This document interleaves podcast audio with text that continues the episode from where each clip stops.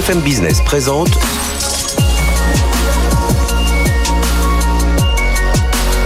le magazine de l'accélération digitale. 01 Business avec Frédéric Simotel. Bienvenue dans 01 Business. Voilà, on va parler de digital beaucoup, toujours. Hein. C'est quand même l'ADN de notre émission. Dans un instant, je reçois Romain Soubéran. C'est le directeur général de Centrale Supélec. Vous savez, les deux écoles avaient fusionné il y a déjà 4-5 ans. Et puis, euh, ben voilà, on va suivre et parler justement des ingénieurs parce qu'ils sont dans l'actualité. Vous allez découvrir euh, avec nous euh, pourquoi. On parlera aussi cybersécurité aujourd'hui. Vous savez, le César a sorti un baromètre annuel. Alors évidemment, recrudescence des, des attaques, mais on essaiera de comprendre avec eux pourquoi. Est-ce que le cloud peut résoudre des choses, que l'intelligence artificielle peut aider les entreprises, et puis toujours parler de sensibilisation autour de cette cybersécurité. On parlera d'open source aussi. Est-ce que c'est un moteur d'innovation? Auparavant, on l'utilisait parce que c'était moins cher, c'était plus facile, et puis aujourd'hui, on voit même les grandes entreprises s'y mettre. On en parlera avec euh, à partir d'une étude qu'a fait Red Hat, et on aura aussi un des, des du CIGREF. Et puis Startup Booster avec Fedon, P-H-E, voilà, c'est par euh, c'est comme ça que ça s'écrit, qui c'est de l'intelligence artificielle qui analyse les retours clients. Voilà, on découvrira cette startup ensemble. Allez, c'est parti, c'est pendant une heure, c'est sur BFM Business. BFM Business, 01 Business. L'invité. Romain Soubéran, bonjour. Bonjour. Vous êtes directeur général de Centrale Supélec. C'est la quatrième rentrée que vous faites à l'école. Euh, c'est la troisième rentrée que j'ai faite. Euh, troisième rentrée. je, je, vais trop, je, vais trop vite. Et euh, donc avec cette fusion des deux écoles, on va en parler dans un instant. On vous reçoit aussi parce qu'il y a ce livre qui est, qui est sorti sur euh, Centrale Supélec, inventeur d'ingénieur. Oui, on va la, la, couverture va va passer. Qui a voilà un livre illustré, pas mal de photos. Enfin voilà, qui retrace un peu les les aventures des. D'ailleurs, plus les aventures des ingénieurs que que de l'école elle-même. Mais je voulais démarrer déjà par une, on va, on va reparler de toute cette formation, par cette actualité quand même, parmi les Français nouveaux dans le Fortune 500, on découvre quoi? Il y a deux centraliens, pure souche. Hein, euh, Stéphane Bancel, le patron de Moderna, donc qui, s'est euh, qui s'est illustré avec euh, la euh, travail sur les vaccins, sur le Covid. Olivier Pommel, Datadog, on est dans le cloud, la cybersécurité. Et puis j'en ai pris un. il y a Yves-Loïc Le Martin qui qui est l'une des fortunes aussi qui est rentrée grâce à, à Eurofins, Eurofins Scientifique. Et c'est son frère Gilles Martin avec qui il a cofondé l'entreprise. Bah, c'est Gilles qui est centralien. Donc les, est-ce qu'on peut dire les ingénieurs reprennent la main un peu en, en France? Ah, je pense, j'espère qu'ils reprennent la main même au niveau mondial, parce que je pense qu'on est face à des grands défis mondiaux euh, pour les, les décennies qui viennent, euh, où les ingénieurs ont un rôle critique à jouer. Mais les deux exemples que vous citez, je pense, sont particulièrement représentatifs euh, de deux centraliens euh, qui ont été entrepreneurs, mhm. euh, qui ont construit leur, leur, leur, entreprise, qui a fabuleusement marché. Donc deux succès pour la France quelque part, mais deux frustrations parce que tous les deux c'était aux États-Unis. c'est vrai. oui, ça, ça c'est un, un, autre un autre souci. Mais justement, vous trouvez que cette parole des ingénieurs, parfois, les, alors on va pas revenir sur toutes les polémiques, mais autour de la 5G, autour de, de tout un tas de sujets, souvent on remet en cause la parole des ingénieurs, alors que voilà, un ingénieur c'est c'est des équations, c'est des formules, enfin c'est démontré par A plus B, et que souvent on s'appuie sur des, études, des, choses un peu moins scientifiques pour leur contrôle vaccin. Enfin, il y a tout un tas de sujets euh, autour de ça et qu'il faudrait qu'on redonne de la valeur à, cette parole d'ingénieur, euh, Romain Souberac. Alors je suis absolument convaincu qu'il faudrait redonner ou donner plus de valeur à la parole des ingénieurs. Vous avez tout à fait raison, il y a une érosion de la crédibilité euh, des ingénieurs et des scientifiques de façon générale et des chercheurs également. On l'a vu dans plusieurs occasions dans la crise dans la crise sanitaire. Euh, c'est la raison pour laquelle euh, je suis convaincu qu'être ingénieur, ce n'est pas seulement faire des équations, comme vous mhm. disiez, euh, faire des maths et de la physique. et dans notre référentiel de compétences, de formation, on a identifié neuf grandes compétences. Quatre sont des compétences de savoir-être. Et en mhm. particulier, il y a une compétence qui est éthique, éthique sans des responsabilités. Et ça, ça me paraît essentiel parce que la crédibilité d'un ingénieur, de plus en plus, elle va passer par son exemplarité, plus que par sa capacité à faire des démonstrations très savantes qui font décrocher la plupart des, des personnes qui les écoutent. Ça veut dire aussi des liens plus forts. On voit beaucoup d'écoles de, de, de, grandes écoles d'ingénieurs qui se lient avec des écoles de commerce, voilà, de faire des passerelles plus fortes entre, entre ces écoles. C'est l'idée aussi Absolument. Alors de longue date, on a des, des doubles diplômes avec l'ESSEC et avec le SCP Europe. Euh, et on a un partenariat stratégique avec l'ESSEC qui effectivement est à bénéfice réciproque, mais je pense très très positif pour nous. Alors revenons sur l'école. Donc Centrale Supélec, euh, la fusion, elle est digérée, c'était en 2015. alors bon, il y a la partie, la partie annonce administrative et puis vraiment, les, c'est la combienième de rentrée effective des, des de, ce, de, cette, de cette école, de cette nouvelle école, mais qui est la fusion des deux Alors c'est la troisième rentrée effective en 2020, mhm. au 1er septembre 2020. C'est-à-dire qu'en 2018, pour la première fois, on avait un concours unifié, c'est-à-dire qu'on mhm. n'avait plus une filière centralien, une filière Supélec. Par contre, les élèves qui passaient en deuxième année restaient centraliens ou Supélec. Et ceux-là, bah, maintenant, ont terminé leur troisième année, donc euh, sont en train de sortir de, de l'école. Donc depuis la rentrée 2018, depuis le concours 2018, on a un concours unique et des élèves central Supélec. Et ça, ça a beaucoup accéléré la convergence, je dirais, des, des deux corps sociaux mhm. issus de centrale et de Supélec. Euh, j'ai vécu des, des, fusions dans des entreprises, dans deux entreprises, euh, où euh, la fusion mettait longtemps à être digérée parce que c'est un peu au fur et à mesure du renouvellement des générations.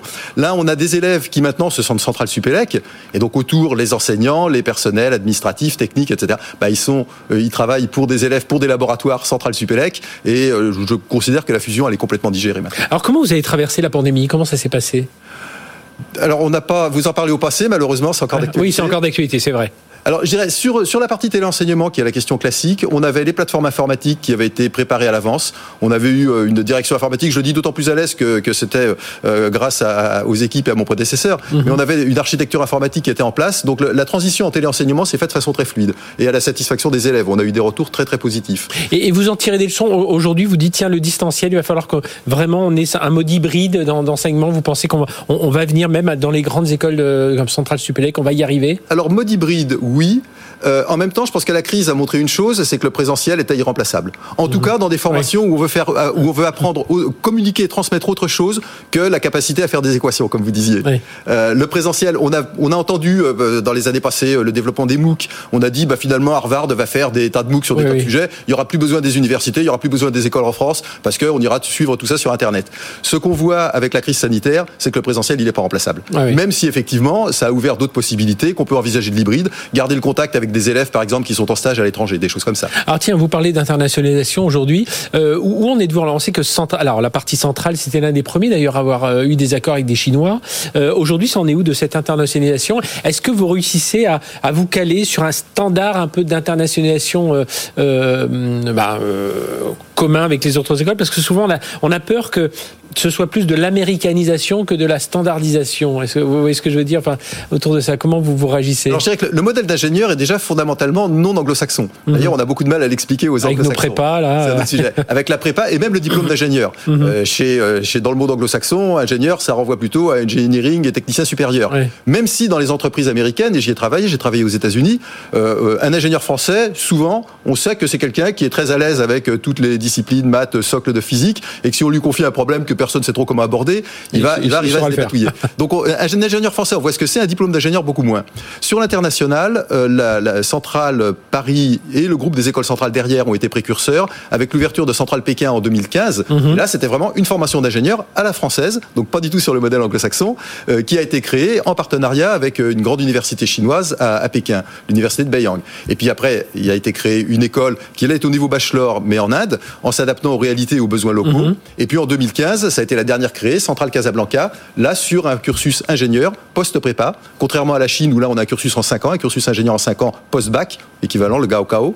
Euh, là, à Casablanca, c'est post-prépa, formation en 3 ans, dont on a déjà diplômé les deux premières formations. Et là aussi, sur un cursus d'ingénieur généraliste, euh, sur le modèle, le modèle centralien. Et vous pensez qu'on continuera à avoir ce, ce, modèle avec les prépas ou que peu à peu, euh, euh je sais pas, est-ce que, est-ce que vous avez des chiffres par exemple Est-ce qu'il y a eu moins d'élèves en prépa Alors je crois qu'il y, a une stabilité, il y a une stabilité en prépa.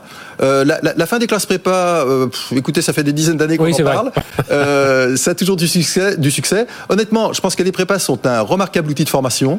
Euh, c'est pas forcément adapté à tous les profils. C'est la raison pour laquelle, d'ailleurs, on recrute un nombre croissant de profils hors prépa, et mhm. en particulier à l'université. Oui. Euh, mais ça reste un outil de formation qui, pour beaucoup de profils euh, scientifiques à, à, haut potentiel, est un outil qui permet d'accélérer l'éducation. Aujourd'hui, Romain Souverain, qu'est-ce que qu'est-ce que vous cherchez à apporter de plus dans les programmes Central Supé, donc vous y êtes depuis depuis trois ans déjà? Mais voilà, euh, d'ici cinq ans, vous voyez comment l'école aura davantage. C'est vrai que au sein de l'université Paris-Saclay, donc c'est 14e au classement de Shanghai, ce qui est toujours important, même si on peut remettre en cause parfois les critères de, de, sélection. Mais pour vous, voilà, où est-ce que vous voulez amener l'école centrale Supélec?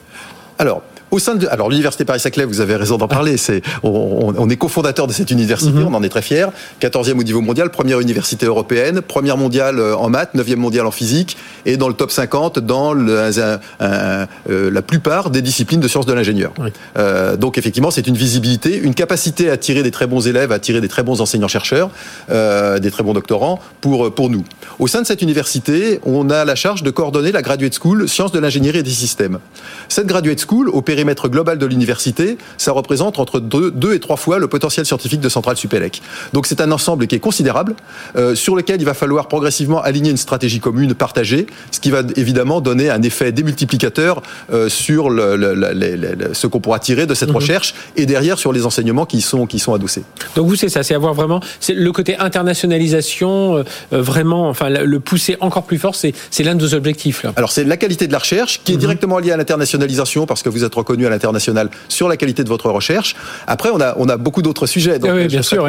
Mais dans le contrat qu'on est en train de finaliser, notre contrat quinquennal qu'on finalise avec le ministère de l'enseignement supérieur, euh, on a en particulier mis euh, au cœur de, notre stratégie trois enjeux sociétaux. L'enjeu développement durable, formation au développement mhm. durable des élèves et formation aussi par l'exemple, c'est-à-dire nous-mêmes euh, dans nos pratiques l'appliquer. deuxième enjeu, féminiser et ouvrir socialement nos promotions. Ça, c'est un vrai souci qu'on a.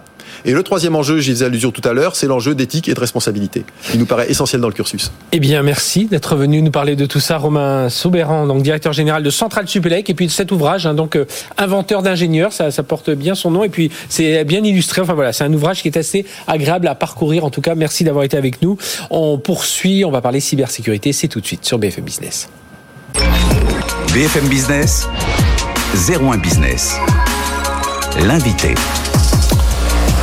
L'invité, ils sont deux aujourd'hui pour parler de cybersécurité à l'occasion de la sixième version du baromètre annuel du, du Césin, ce club des experts de la sécurité euh, informatique, digitale. Ils sont plus de 700 personnes aujourd'hui. Hein. C'est ça. Bonjour Alain Bouillet, donc délégué général du Césin, cofondateur d'ailleurs de ce, de ce club-là, si je ne m'abuse. Hein. Ben voilà, bah, ça, les, les, années passées. Avec nous également Laurent Bessé, qui est directeur cyberdéfense de e Bonjour Laurent. Bonjour. Merci d'être avec nous. Alors on va commenter euh, différents chiffres de, de, ce, de ce baromètre, puis l'actualité, euh, voilà. Hein, on, a encore, on parle encore du CNED. Alors, euh, il y a les laboratoires Pierre Fabre, il y a une biotech aussi, sans parler des hôpitaux. Enfin voilà, c'est chaque jour, on pourrait avoir son petit euh, agenda des, des, des, malheureusement des attaques. Alors, je, je, je rebondis sur un premier chiffre. 57% des entreprises ont constaté au moins une cyberattaque. Je me dis, mais les 43%, c'est qu'elles l'ont, elles l'ont pas décelé. C'est, c'est, ça m'étonne un peu. Parce qu'on donne une définition très précise de ce que c'est une cyberattaque. D'accord. C'est pas seulement un truc qui fait du bruit, qui fait sonner euh, un, un quelque chose. Ça veut dire qu'il y a un impact. D'accord. Il y a un, impact business, il y a un arrêt euh, de l'informatique d'une manière plus ou moins prolongée. Mhm. Et, c'est pour ça que c'est important de, bien définir ce qu'on entend par là, parce que évidemment, euh, quand on veut faire gonfler les statistiques... Euh, Tout le monde est attaqué. Exactement. Voilà. Donc c'est 57% qui ont vraiment eu, soit des, ben, comme le laboratoire Pierre Fabre, hein, c'est quelques jours, c'était des, des, des, chaînes de production carrément à l'arrêt. Euh, on a vu, ben, là on vit celle du CNED en ce moment avec des, des blocages de, de, de sites. autour de ça, Laurent Bessier, est-ce qu'il faudrait pas aussi, alors j'en parle en plus d'un média, libérer un peu la parole autour de, de cette cybersécurité, que les gens communiquent davantage euh, parce qu'on se rend compte aujourd'hui, on n'est plus dans la moquerie en disant ah tiens lui s'est fait avoir, mais justement euh, ça permettrait de, de sensibiliser davantage, de jouer un côté d'éducation, ça permettrait peut-être même de mieux communiquer. Je pense que la, la parole a commencé à, à se libérer euh, grâce à vous et aux médias qui ont commencé à, à communiquer, je dirais, plus largement sur, sur les cyberattaques. Euh, et je dirais que petit à petit, bah, les, les, victimes se sentent un peu moins seules puisqu'elles viennent et elles succèdent à d'autres victimes qui succèdent elles-mêmes à, mhm. à d'autres victimes. Donc, on, on a passé un, un, premier cap. Je pense que c'est beaucoup moins tabou maintenant. Euh, maintenant, pour les, les plus grandes d'entre elles, notamment, ça reste quand même un, un sujet qui est un sujet euh, assez sensible. Et on se rend compte que la communication est, est assez rarement initiée par euh, la victime là où, euh, et ça peut paraître contre-intuitif pour les entreprises qui sont mhm. attaquées, euh, quand elles font l'effort en fait d'être proactives et de dire on a été attaqué, voilà ce qui s'est passé, euh, voilà ce qui a été fait, et que c'est pas suite à euh, un journaliste ou quelqu'un sur un média social qui a annoncé l'attaque, euh, c'est assez bien perçu en fait par le marché. Oui. Oui, on arrive à plus dialoguer. Je rappelle, hein, vous, vous, euh, vous, vous, gérez le, le, SOC de e-tracing, donc vous voyez passer tous ces incidents euh, euh au quotidien sur, euh, sur, vos, sur vos serveurs, sur vos, sur vos plateformes. Alors, autre chiffre euh, de ce, de ce baromètre euh, Alain, c'est donc en un an, le nombre d'attaques a augmenté de 41%. et puis, ah bon, pas de surprise, majoritairement des, des, du phishing, du ransomware derrière? Oui, alors 2020 a quand même été une année un peu particulière parce qu'il y a eu euh, évidemment la, la, cybercriminalité ordinaire qui a continué euh, et voilà. Et puis il y a eu, euh, il y a eu cette crise sanitaire avec son corollaire, les, les, confinements, le télétravail, des utilisateurs qui se retrouvent un peu seuls, euh, démunis parfois avec des outils qu'on leur a donnés peut-être un peu précipitamment. Ouais, voire même des outils personnels, euh, voilà, sans, sans, sans les VPN de On a un chiffre sur le Shadow IT euh, qui, qui, montre bien que ça devient une vraie, une vraie calamité pour les entreprises parce que mhm. quand les utilisateurs savent pas, euh, ce, soit n'ont pas l'outil, euh, soit ne savent pas se débrouiller avec l'outil qu'on leur donne, bah, ils prennent le leur et euh, les, les, les WeTransfer et les, tous ces outils mhm. effectivement euh, très très sympathiques pour pour une utilisation personnelle deviennent très problématiques pour une utilisation professionnelle. Et si il y a un chiffre aussi sur le vol de, enfin sur le vol de données ou en tout cas l'évaporation des données, ça fait aussi l'actualité en ce moment avec, Facebook. Facebook. Et ça, c'est un vrai, euh, c'est un vrai sujet parce que, mhm. euh, en fait, on, on s'est retrouvé avec des utilisateurs euh, qui euh, ont fait fuir des, des, données pratiquement de manière légitime, tout simplement parce qu'ils savaient pas se servir des outils qu'on leur avait donnés. Oui. donc, ce confinement a aussi été un accélérateur. Alors on ne sait pas trop dire hein, si effectivement les phishing, les, les, les ransomware, etc. ont été plus nombreux ou pas mhm. euh, avant, après et pendant. Mais en tout cas, ce qu'on sait, c'est que euh, tout ce qui est à côté, c'est-à-dire euh, les vols de données, euh, le shadow IT et, toutes ces finalement tous ces risques que, que, que l'entreprise a avec ces, usages-là, effectivement, là ils ont explosé en 2020. Et ça veut dire dans, le baromètre, vous dites 91% des entreprises ont mis en, place un programme de cyber-résilience ou envisagent de le faire. Ça, ça c'est une vraie tendance forte. Alors ça, pour le coup, côté accélération, ça, ça s'est vu en, en 2020. On va dire, c'était une tendance, mais là tout d'un coup, il y a eu un gros C'est vrai que pour, le, pour, le, pour certaines entreprises euh, membres du Césin, l'année 2020 a très mal commencé. Hein, quand il a fait les mettre en place du télétravail et que ce n'était absolument pas dans les mœurs et les coutumes de mhm. l'entreprise, euh, bah, ça a été euh, des trucs catastrophiques. Hein. On demandait aux utilisateurs d'utiliser leur PC à la maison, on, était, on, les, on, allait les acheter au supermarché du coin quand il était ouvert. Enfin, c'était euh, l'apocalypse. Bon, ça s'est arrangé évidemment euh, au, cours, au cours de l'année.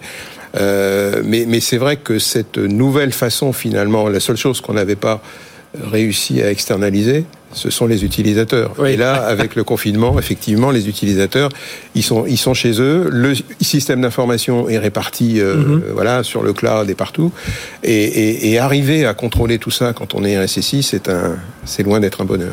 Euh, comment faire, hormis euh, la, la, la sensibilisation, parce qu'il faut toujours continuer, hein, bien entendu, Laurent Bessier, mais pour, euh, c'est quoi les outils, les, les, moyens que les entreprises peuvent, enfin, sur lesquels elles doivent davantage insister? Je sais pas, on parle dans, dans le baromètre, on parle hausse notable, donc plus de 72% les, les, solutions, les solutions d'authentification multifacteur. Euh, euh, voilà, y a, les, tous les outils sont là a priori. Il y a beaucoup d'outils. Et je pense que le, le piège, c'est de penser qu'il y en a un qui résoudrait tous les problèmes. Euh, l'approche doit plutôt être une, une approche, on parle de défense en, pro, de défense en profondeur. Mmh. Donc l'approche, ça doit être une approche qui combine à la fois quelque chose de préventif, et donc on va regarder comment se passent les attaques, par où elles arrivent, et on va essayer de protéger en fait pour éviter qu'elles surviennent. L'authentification forte, c'est exactement ça. Euh, ce qu'expliquait Alain, euh, les utilisateurs travaillent à distance, tout le monde fait du VPN. Euh, Aujourd'hui, s'il n'y a pas d'authentification forte sur votre VPN, il suffit que d'une manière ou d'une autre, je récupère votre couple avec votre identifiant et votre mot de passe, mm -hmm. et je peux me connecter à distance à votre, à votre place. Si l'authentification forte est en place, vous allez avoir un objet en fait à vous qui vous est propre et qui va faire que si votre identifiant et votre mot de passe a été volé, la personne n'aura pas en fait l'autre facteur d'authentification. Ça peut être une carte à puce, ça peut mmh. être clé USB, euh, un token ou un, un mot de passe à usage unique qui est généré sur le téléphone. Donc on va avoir une approche qui est une approche préventive. Après, derrière, on sait qu'elle suffit pas. Et donc, on doit aussi avoir en fait des dispositifs qui sont là pour surveiller en temps réel et s'assurer euh, que l'entreprise n'est pas attaquée et être capable de répondre aux attaques. Et est-ce qu'on a appris aussi à se dire, tiens, je ne dois pas tout sécuriser au même niveau? C'est-à-dire, il y a des choses euh, euh, beaucoup plus sensibles qui doivent être niveau 3, 4, 5, d'autres, voilà, si on, si on bon, même si c'est si c'est compliqué dans certaines entreprises, mais si on si on prend le, fichier de mes les, les adresses de mes collaborateurs, Bon, oui, je n'ai pas trop envie que ça circule, mais c'est moins grave que si on prend le fichier de mes clients avec les négociations qui sont entamées avec chacun d'entre eux ou mes brevets, choses comme ça. Est-ce que ça aussi, les entreprises ont compris qu'aujourd'hui, ben voilà, selon la nature des datas, on va, on va les sécuriser. De... Je pense pas qu'elles aient elles aient jamais eu un défaut de compréhension de ça, mhm. parce que ça, c'est vraiment le, euh, le cœur des démarches sécurité depuis 15 euh, ou 20 ans, l'approche par les risques.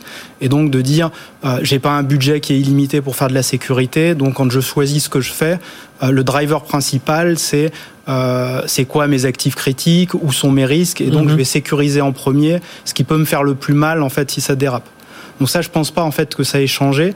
Euh, je dirais que euh, là, on est dans quelque chose de différent en fait quand on parle des cyberattaques, euh, parce qu'en fait, la logique va pas forcément être le euh, à quoi l'attaquant va pouvoir accéder. Mhm. C'est dans un premier lieu, l'attaquant en fait, il doit rentrer en fait.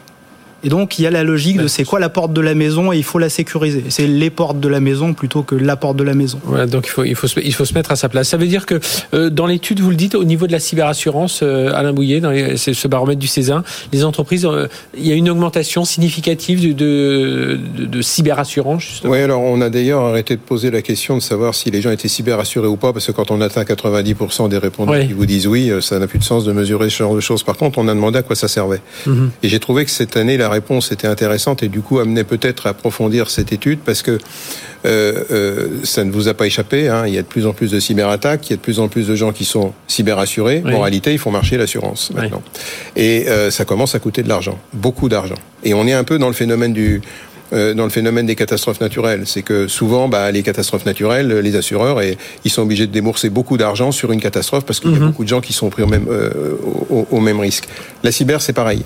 Euh, on, on, a vu effectivement cette explosion, en particulier les ransomware et euh, donc une explosion effectivement du recours à l'assurance. Euh, dans le, dans le baromètre, on doit, on doit avoir 24% euh, des, des, des, gens qui ont été attaqués qui ont eu recours à l'assurance. Alors le corollaire de ça, c'est qu'évidemment la cyberassurance, qui était quand même assez, on va dire, un peu en mode open bar mhm. jusqu'à une période récente, Là, les, les, les cyberassureurs commencent à mettre la barre un petit peu plus haut. Hein, et, Ce qui est pas plus mal d'ailleurs. Bah, voilà, mais du coup, ça oblige euh, ah, bah, plus haut au niveau de leur tarif ou plus haut au niveau de leurs bah, exigences C'est-à-dire que leur, leur, exigence monte, leur tarif euh, augmente, et ils sont un peu plus réticents à, sortir le porte-monnaie le jour où il y a un problème. Donc tout ça va se réguler. Hein. Il y a mhm. eu euh, effectivement cet engouement autour de la cyberassurance, mhm. et je pense que, enfin, ça fait partie des, des projets du Césin que de que de regarder effectivement quel est ce, parce que finalement la, la cyberassurance c'était une bonne nouvelle, oui. puisque le, le cyber risque était un risque qu'on assurait mhm. finalement comme les autres risques. Euh, mais euh, tout ça va, va demander à, être, un petit peu régulé. Autre chose dans, dans, ce baromètre, on voit que le, le cloud est un est vu comme un risque aujourd'hui. Hein. Alors ça c'est assez paradoxal parce que le, finalement, le discours ambiant, c'est de dire venez dans le cloud, euh, ce sera dix fois plus sécurisé que ce que vous avez chez vous, euh, et euh, voilà, vous en aurez pour votre argent. Bon, le, le, le, en fait, on est très loin du compte, mhm. surtout par rapport aux, membres du Césin. Bon, il y a 700 entreprises, il y a des grands, il y a des petits, euh, mais quand vous confiez euh, vos données à, des cloud providers, vous les confiez pas euh, avec, euh, j'irais, les yeux fermés. et donc, évidemment, que la sécurité qui est proposée dans, chez les grands cloud providers, elle est meilleure que celle qu'une PME peut mettre en place sur son mhm. serveur dans son garage. Mais quand vous êtes une grande entreprise, 86% des, des, gens, des répondants nous disent que les solutions de sécurité proposées par les providers de cloud ne sont pas suffisantes. Et il faut racheter euh, des, des, des, des, solutions supplémentaires. Mais c'est pas étonnant, puisque le, le cloud, finalement, vous mettez en exposition des données qui, par définition, n'étaient pas exposés quand ah ils étaient dans votre propre data center. Enfin, si, ils étaient exposés aux utilisateurs de l'entreprise mhm. et pas aux 4 milliards d'internautes. Donc, cette exposition des données euh, dans le cloud, mécaniquement, entraîne des. On, parlait du MFA tout à l'heure, de, du multifactor authentication. Voilà un bel exemple. Ça fait 30 ans que l'authentification forte ou renforcée existe. Voilà, bon, ça, ça, fonctionne. Seulement, personne ne les mettait en place parce que le jeu n'en valait peut-être pas la chandelle il y a 20 ans. Maintenant, quand vous êtes en mode euh, accès distant, euh, comme c'est le cas avec euh, le, télétravail, que toutes vos applications sont accessibles à mhm. partir finalement d'un simple navigateur, si vous mettez pas en place d'authentification renforcée pour accéder à ces applications-là, que ce soit euh, du Office 365 ah ou du Salesforce ou du je sais pas quoi, tous ces, toutes ces applications-là, finalement, si elles sont accessibles par un simple identifiant mot de passe, et que par hasard vous avez utilisé ce, cet identifiant mot de passe sur Facebook et que mhm. Facebook se fait voler euh, ces identifiants par paquet de millions, ça y est, et eh ben ça y est. Donc ça veut dire que il y a des y a des y a des technologies euh, et, et, on, en parlait à l'instant, qui, qui, sont là depuis très longtemps. Euh, le SOC, c'est pareil. Le, mhm. le, la supervision sécurité, finalement, c'est des choses qui existent depuis toujours. Sauf que maintenant, on sait que les systèmes de protection sont pas suffisants et que si on veut être euh, un peu mieux, euh, un peu moins démuni quand une cyberattaque arrive, eh bien le jeu consiste à le savoir le plus rapidement possible et c'est ça le rôle euh, du SOC. L'intelligence artificielle, ça peut être l'un des moyens de résoudre, enfin d'aider en tout cas d'accompagner ces, ces, parce qu'on va, on va, l'intelligence artificielle va être capable de, de voir des comportements un peu anormaux, enfin ce genre de choses, Laurent WC. Je pense que personne n'en doute dans l'absolu. Après, la question, c'est la question des applications viables. Et là, il y a un décalage, en fait, aujourd'hui, qui est un décalage assez important entre ce que vend le marché dans certains cas, parce que je pense que c'est un, c'est un autocollant et un tag assez intéressant, machine learning, euh, IA, euh, et puis la réalité en fait de ce qu'il y a dans les produits qui nous sont proposés et qui sont proposés à nos clients. Euh, on se rend compte que euh, les applications, c'est pas le premier secteur euh, sur lequel euh, on a eu des applications. Donc il y a des choses en fait, euh, je sais pas, prenons le cadre du euh, du scoring de risque en fait mhm. pour l'assurance ou pour les crédits, euh, où il y avait des très très gros calculs à faire en fait. Euh, et ça fait peut-être 6 ou 7 ans maintenant qu'on a des applications qui ont réduit drastiquement en fait les temps de traitement. Temps de traitement. des choses qui permettent de faire de la prédiction dans certains domaines. on n'en est pas du tout là, en fait, pour être clair aujourd'hui en termes de cybersécurité.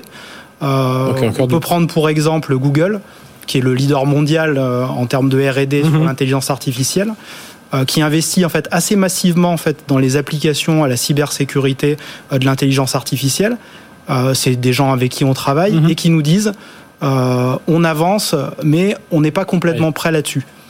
Et donc c'est assez difficile pour des gens qui vont être des éditeurs spécialisés, qui sont 50, 500, 1000 ou 5000, euh, de vendre la promesse aujourd'hui dire bah nous Google y est pas arrivé mais nous on y est arrivé ça y est on a quelque chose. Oui donc c'est assez compliqué. Bien merci d'être venu nous parler de, de, de, tout ça. Il y avait beaucoup de chiffres hein, dans ce baromètre de, du Césin. Euh, donc sur le site du Césin on peut voir un petit peu pour essayer de se, de se comparer, de se situer parce qu'on aurait pu parler. Il y a les, vous avez parlé des objets connectés aussi. Est-ce que les Français, est-ce que les entreprises françaises sont-elles en capacité de défendre leurs infrastructures? À la confiance euh, euh C'est 52% seulement qui pensent qu'ils sont confiants. En tout cas voilà il y a beaucoup d'enseignements dans ce dans ce rapport qui mérite d'être approfondi. Merci à tous les deux. On se retrouve dans un instant. On va parler d'open source tiens, avec euh, nos invités suivants. À tout de suite. Merci. BFM Business présente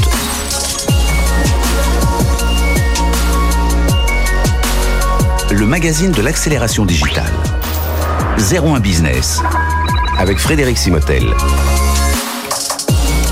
Allez, on attaque la deuxième partie de cette émission. On va parler d'open source avec nos invités Jean-Christophe Morisseau, bonjour. Bonjour Jean-Christophe, directeur général de Red Hat euh, en France. Et Stéphane Rousseau, bonjour Stéphane. Bonjour Alors DSI du groupe EFAGE, mais qui est aussi aujourd'hui là au titre du CIGREF, donc euh, ce club des grandes entreprises euh, françaises. Il y a près de 150 membres et qui réfléchissent évidemment, qui font plus que réfléchir d'ailleurs. Il y a plein de groupes de travail, beaucoup de choses, beaucoup de choses qui sont faites autour de tout cette transformation que vivent les, les entreprises avec le digital et notamment autour de l'open source. Alors ce qui m'a, ce qui vous a attiré ici, euh, pourquoi je vous ai attiré sur mon plateau, sur le plateau, euh, c'est une étude hein, sur l'open source qui a hum, un rapport qui a, qui a effectué euh, Red Hat, et on voit, alors euh, je démarre avec ça, Jean-Christophe, 53% du panel déclare que la transformation numérique c'est une utilisation importante de l'open source. L'open source est vraiment rentré dans les mœurs, c'est une certaine, enfin ça y est, la maturité est faite au niveau de toutes les entreprises. Tout à fait, on le voit euh, dans toutes les entreprises avec lesquelles on travaille.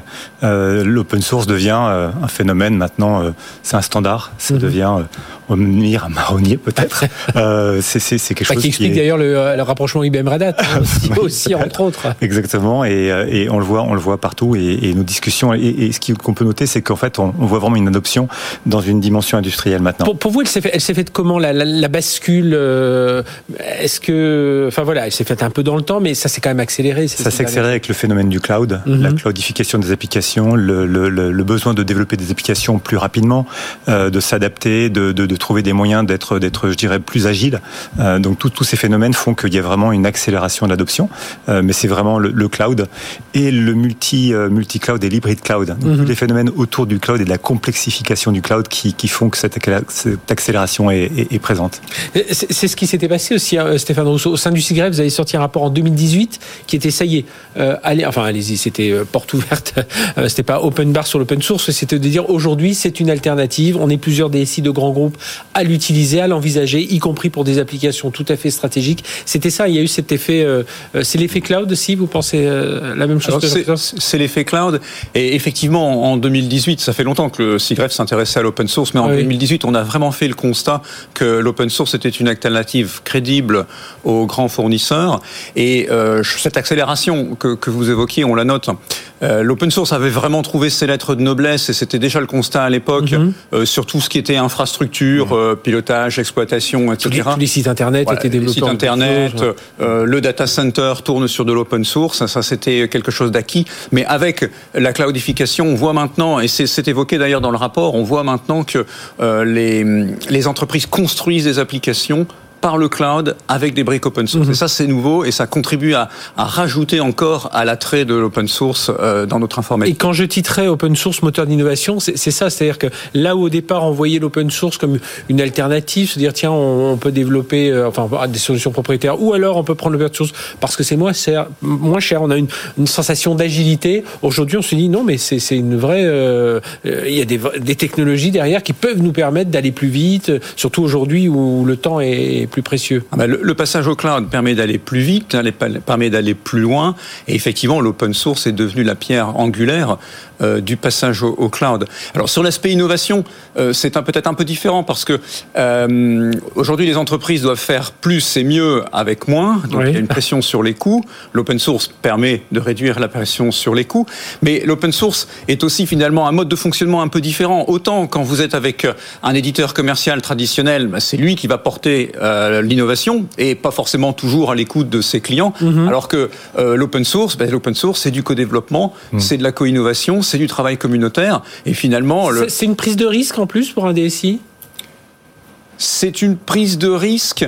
Euh, peut-être parce que l'open source nécessite d'être assez vigilant, de maintenir des compétences euh, et de rester vraiment à l'écoute de la communauté qui, elle, va avancer sur sa, mm -hmm. sur sa roadmap. Oui. Et ce que dit Stéphane, c'est typiquement ce que dit le, le, le, le baromètre. On, est, on, est vraiment, on a vraiment fait cette, j'aime pas le terme bascule, mais voilà, cette, ce mouvement oui. euh, d'une alternative à quelque chose ben, exactement dans l'axe de ce que vient de dire Stéphane Rousseau. Oui, ce que, dans ce que dit Stéphane, c'est intéressant, c'est qu'on est passé d'un modèle plus orienté vers l'offre et d'arriver par l'offre vers un modèle qui va vraiment euh, prendre en compte la demande des utilisateurs. -hmm. Et l'open source permet de faire ça avec donc ce, ce, mouvement permanent entre les communautés qui développent et qui sont ben, en fait animées par des, des, des, directions informatiques, par des, par des éditeurs. Et donc, mmh. il y a vraiment un, un foisonnement d'idées dans ces communautés. Et là, on écoute vraiment les besoins et on se, on se pose la question de, de, de fonctionnalités qui répondent vraiment à des attentes mmh. des utilisateurs pour ensuite les amener ben, aux entreprises. Et, et, ça revient. Et donc, il y a vraiment cette notion euh, d'être très, très près et très rapidement des besoins exprimés en termes de nouvelles fonctionnalités, en termes de nouvelles, d'inventer de, de, nouvelles mmh. façons de, de, de, de, de, nouveaux services. Et ça, c'est quelque chose qui caractérise l'open source. Oui, puis on l'a vu, enfin, je, le disais en, guise de clin d'œil, mais enfin on le voit quand même aujourd'hui euh, sur le marché. Ça y est, il y a des rapprochements IBM Red Hat, euh, Oracle, enfin tous les grands acteurs historiques de l'informatique sont mis. Même Microsoft qui rebasculons-nous euh, même allez 6-7 ans en arrière, voir Microsoft parler d'open source. Voilà, je pense qu'il y a des historiques qui ont eu les, cheveux qui, grimpaient sur la tête. Donc ça, ça a pas mal changé. Ça veut dire aussi changement de culture.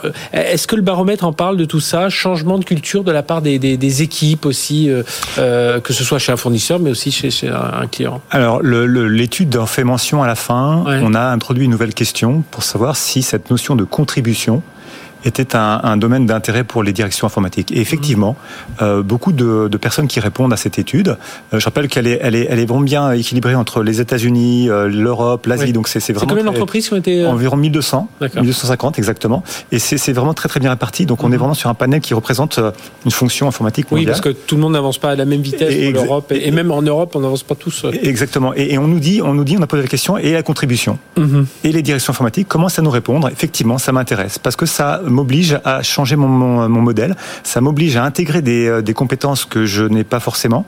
Et donc contribuer, c'est aussi quelque chose qui m'intéresse, qui m'intéresse de me projeter avec des sociétés qui intègrent l'open source. Donc ça, c'est quelque chose qui est nouveau. Mm-hmm. euh, cette capacité à non pas prendre un logiciel et à l'intégrer dans son système d'information, mais également à se dire, bah, je vais devenir acteur de son développement et pour peut-être pouvoir recontribuer dans les, les, communautés.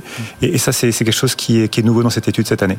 C'est ce que, ce que dit le CIGREF, hein, les temps, les, temps de développement, alors le temps de développement avec l'open source est peut-être davantage en concordance avec le temps d'adaptation des organisations humaines. Enfin voilà, on voit ce lien euh, euh, humain et, développement. Oui, et effectivement, j'allais ajouter, euh, l'open source remet en valeur le développeur mm-hmm. dans sa contribution. Je, je mm. pense que pendant toute une première phase d'appropriation l'open source par les entreprises. Les entreprises comptaient sur euh, les éditeurs open source pour contribuer aux communautés. Avec leur communauté. Voilà, et puis donc on sous-traitait en fait cet aspect contribution mm. aux communautés, alors qu'en fait maintenant euh, les, les, entreprises ou les grandes administrations, hein, même les mm-hmm. grandes administrations en France sont remarquables de ce point de vue-là, incitent leurs développeurs à contribuer en leur nom propre, ce qui les valorise, ce qui permet d'aller encore plus vite, je dirais, de, de, de l'idée à la réalisation. Et c'est ce que dit le baromètre, d'ailleurs Red Hat le dit à un moment, euh, de la même façon, les, les, les clients, les, les, euh, les donneurs d'ordre sont beaucoup plus susceptibles de choisir un fournisseur qui va contribuer. Exactement. On, on, voit, on voit ce point important. Exactement, exactement. C'est quelque chose qui est, qui est important parce qu'en fait, ça revient sur l'idée le,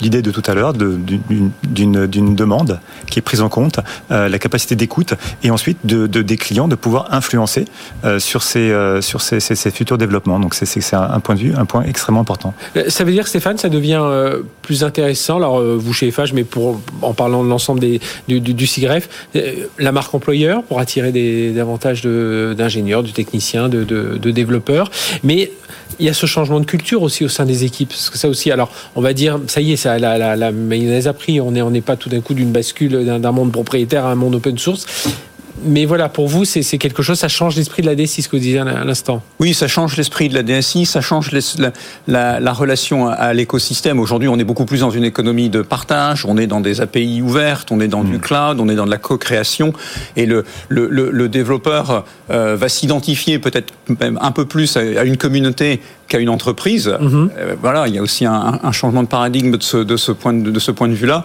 Euh, et puis, euh, les organisations sont moins structurées les équipes se font, se défont, se créent en fonction des sujets, et, et on retrouve ça en fait dans le dans l'open source, hein, cet aspect co-création, mutualisation des efforts et du travail. Et ça, vous le voyez dans les recrutements que vous, vos collègues peuvent faire, vos autres collègues DSI peuvent le faire, dans ce côté, bah voilà, ce côté, ça, ça, ça, attire un peu plus quoi, de, de, de, jeunes développeurs, enfin de jeunes ou moins jeunes d'ailleurs. Ça attire un peu plus, et à rebours, les jeunes développeurs vont peut-être même aujourd'hui plus présenter leur profil ou leur réalisation Git qu'un CV euh, traditionnel en bonne et due forme.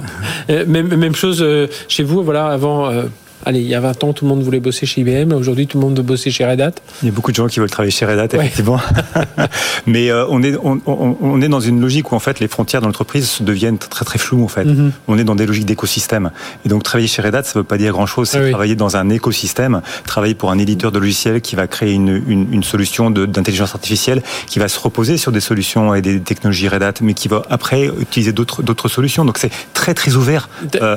D'ailleurs, est-ce que c'est pas ça qui fait la force de l'open source. On parlait du cloud tout à l'heure, mais est-ce que c'est aujourd'hui on voit, euh, alors j'imagine euh, chez vous, mais on, voit des, entreprises qui cherchent davantage à monter une solution, euh, voilà, donc à travailler de, de, façon plus proche avec son prestataire informatique, un prestataire de services, de développeurs.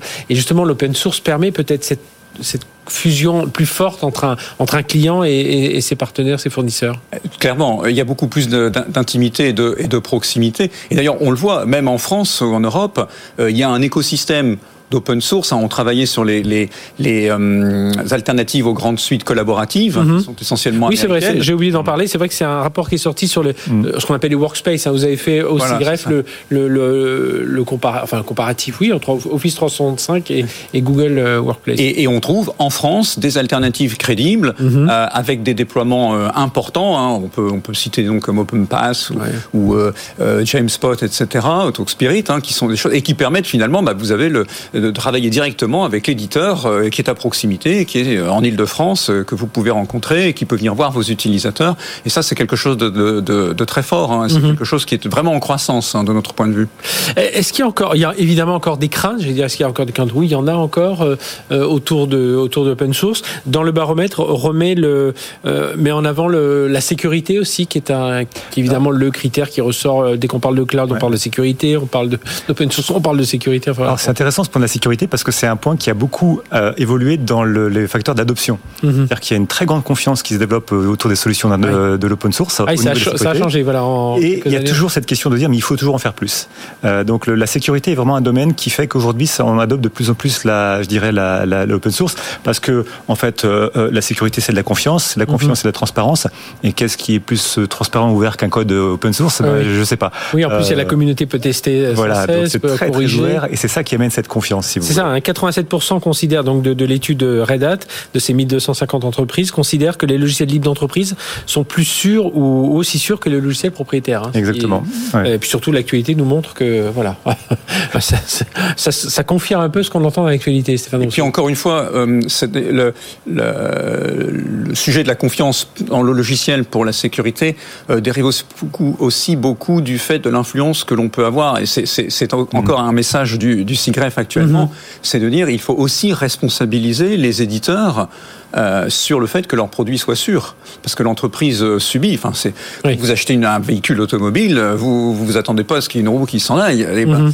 donc euh, finalement, l'open source permet de faire ça parce que l'entreprise, la contribution est à la fois consommateur et acteur. Oui. Et d'ailleurs, ben, juste juste avant vous, il y avait Alain Bouillet qui est le délégué général du César, et on se disait on va faire une émission sur l'avant et l'après SolarWinds parce que justement la confiance accordée à, à, un éditeur et je pense que euh, bah, on, est exactement dans, ce, dans, ce, sur ce point-là, euh, Stéphane. alors, je dis pas que les éditeurs ne font rien. Oui, oui, non, non, bien sûr. On, le sait, il y a beaucoup de, beaucoup de recherches. On peut discuter avec les grands, Google, Microsoft. Il y a, il y a beaucoup d'énergie euh, qui est mise dans la, dans la cybersécurité. Mais on est, on est sur un plan un petit peu différent. Et effectivement, on voudrait responsabiliser encore plus, ou en tout cas encadrer beaucoup plus le fait que les, les, logiciels commerciaux soient extrêmement sécurisés. dans, dans, le rapport, là, que le, dernier, donc sur les, les, les workspaces, donc les, les, les, environnements de travail entre Office 365 et euh, Google Workspace. Enfin, vous parliez de Jamespot, de TalkSpirit, enfin de tous ces, ces outils-là. Aujourd'hui, c'est pour montrer, voilà, même une grande entreprise peut se lancer parce que ça aussi, c'était, c'était un, il y avait un côté un peu, euh, bah, on voyait un grand compte qui avait utilisé tel type de solution, bah, on l'utilisait, euh, on l'utilise aussi, et ça joue aussi sur ces, sur ces types de plateformes? Ah oui, tout à fait. Il faut, il faut vouloir faire l'effort euh, d'un travail d'assemblage, hein, parce qu'on est souvent sur des solutions qui sont un peu plus verticales euh, que les grandes suites complètes de bout en bout. il faut falloir faire donc un effort d'assemblage et puis un effort euh, d'appropriation, d'accompagnement au changement, parce qu'effectivement, bah, il y a le standard et mhm. les challengers. Hein. Est-ce qu'il y a d'autres craintes qui sont remontées dans le rapport, Jean-Christophe Morisseau? Il y a eu une, question sur la question du support. Mhm. C'est-à-dire qu'en fait, il y, a, il y, a, toujours quelque chose, et c'est vrai qu'on en, on en parlait avant de venir, c'est de se dire, OK, il y a quand même beaucoup d'utilisateurs qui se disent j'ai besoin de support, j'ai besoin d'être supporté.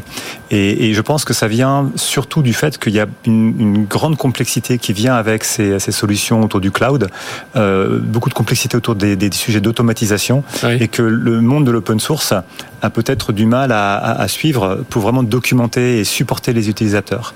Et, cette question, elle, ressort, et c'est là que des acteurs comme Red Hat émergent mhm.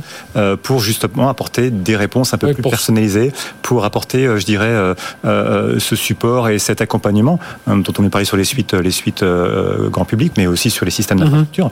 Euh, et, et, ça, c'est le point qui ressort de cette étude en termes euh, d'éléments d'attention que les, les utilisateurs feront monter. Oui, parce qu'il y a une certaine maturité qui est, qui est, enfin, qui est, enfin, qui est clairement établie aujourd'hui hein, pour les acteurs de l'open source. C'est ce qui a un peu changé aussi par rapport à il y a 5 ans. Oui, tout à fait. D'ailleurs, c'était aussi une de nos conclusions euh, dans notre rapport de 2018.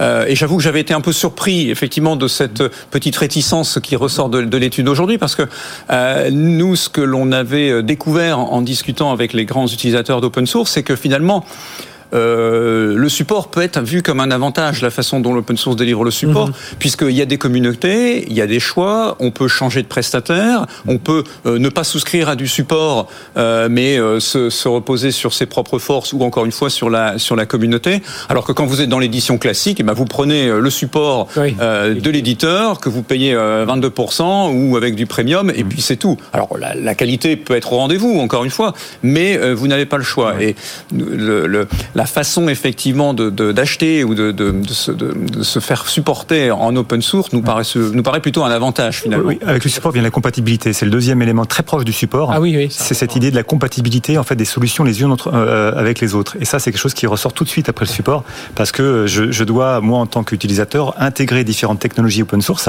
et comment vont-elles cohabiter les unes avec les autres? Ça, c'est un vrai sujet. Oui, surtout euh, qu'on voit aujourd'hui des industries. Euh, je pense à ça parce que je pense tout d'un coup à, à ce, cet univers là, là vers la, la Software Alliance, c'est Renault qui veut lancer ça, et on voit cette, bah, toutes ces alliances qui se font. Hier, on parlait de peau artificielle entre Urgo, entre Dassault Systèmes, entre euh, un, autre acteur dans un autre. Enfin voilà, il y a vraiment, il faut être autour de solutions euh, globales à apporter. Et, et euh, voilà, dans le monde du transport, je reviens sur Renault. Ben oui, il y a des, il y a, il y a, il y a du Dassault, il y a du Atos, il y a du. Enfin, voilà. Sur les sur, le, sur la voiture, on est en train de travailler beaucoup sur le car OS.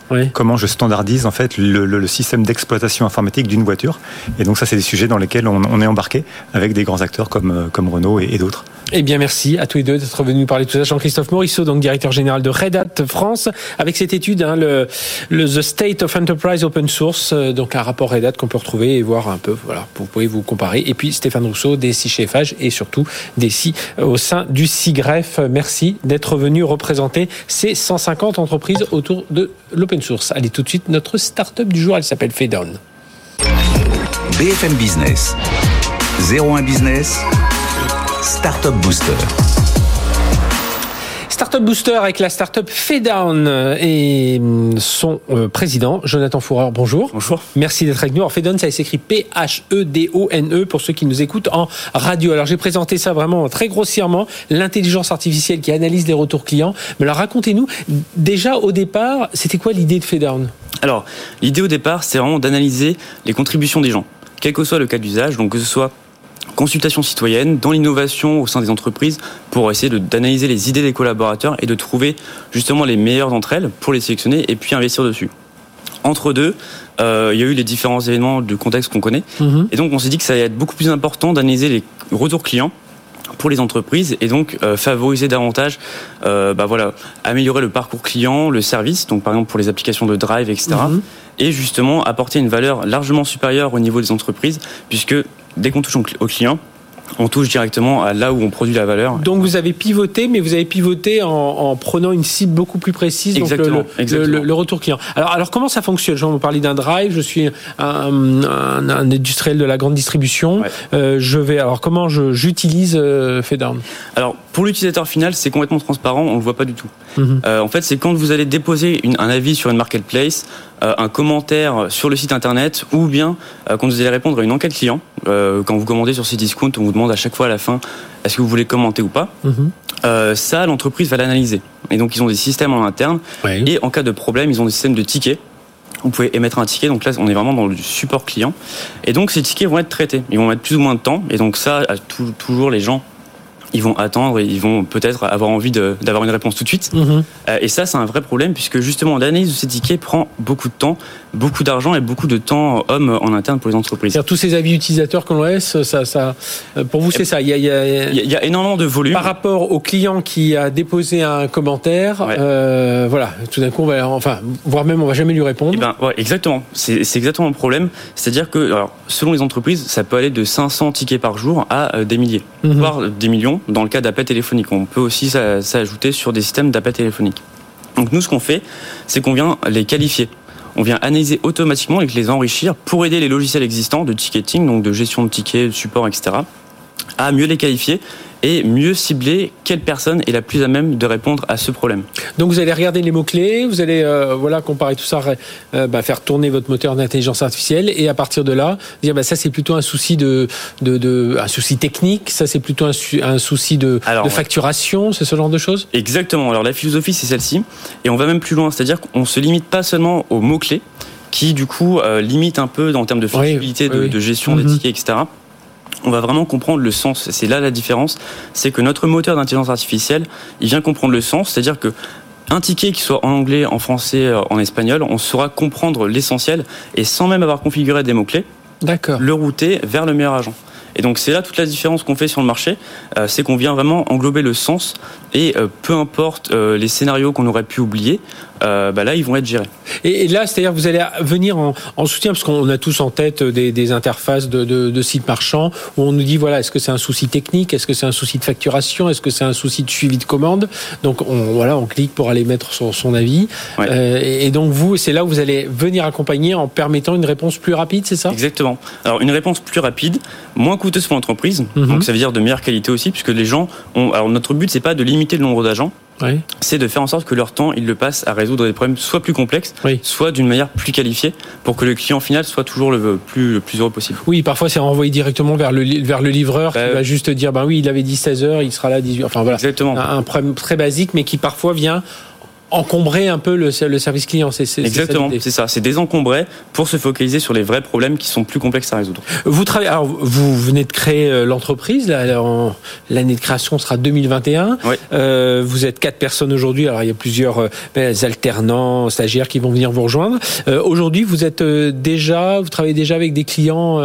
alors aujourd'hui, on travaille avec des, des, prospects. Donc on fait des pilotes, on réalise des mhm. pilotes avec différentes grandes entreprises que je veux pas citer parce qu'on est sous accord de confidentialité euh, mais on travaille dans le monde du retail donc de la grande distribution avec vraiment un grand acteur euh, qui traite justement des milliers de tickets par jour, voire des millions. Mhm. Euh, donc là, il y, a un, vrai effet pour l'utilisateur final et pour l'entreprise qui va économiser presque divisé par deux ses coûts de support. Donc c'est un impact énorme. Et on travaille aussi avec un grand, un grand agencement d'agences immobilières. D'accord. qui eux ont des problématiques beaucoup plus support, gestion du matériel, etc. Donc avec le contexte, tout s'est dématérialisé. Mhm. Et donc, ça touche l'utilisateur, mais ça touche aussi les collaborateurs en interne qui ont besoin de s'organiser. Et donc, pour les entreprises qui ont 50 000, 70 000 employés, euh, c'est des vrais problèmes. Donc voilà, et une fois que ces contrats pourront être euh, finalisés, le passage à l'échelle, et j'imagine euh, lever de fonds derrière Exactement. Alors, le passage à l'échelle, c'est un vrai sujet, puisque là, on peut déjà gérer des centaines de milliers de contributions. Mhm. Et donc, ce qui est important aussi de noter, c'est que tout ça, on le fait alors de manière plus qualifiée, mais aussi en un temps largement réduit. On passe de plusieurs semaines d'analyse manuelle à quelques minutes. Donc c'est un coût aussi en temps énorme. Et effectivement, donc on réalise une levée de fonds. On a un premier investisseur euh, qui nous suit. Et donc, il y a une dernière porte ouverte jusque euh, l'été 2021. Voilà, l'appel est lancé. Merci Jonathan Fourreur d'être venu parler de, de ça, président de FEDON. Donc, vous allez voir pour l'intelligence artificielle sur les retours clients. Donc, on a vu dans le monde du retail, mais pas seulement. On travaille aussi sur la, la partie immobilière. Merci d'avoir été avec nous. Merci de nous avoir suivis sur BFM Business. On se retrouve la semaine prochaine, même heure, même endroit. BFM Business.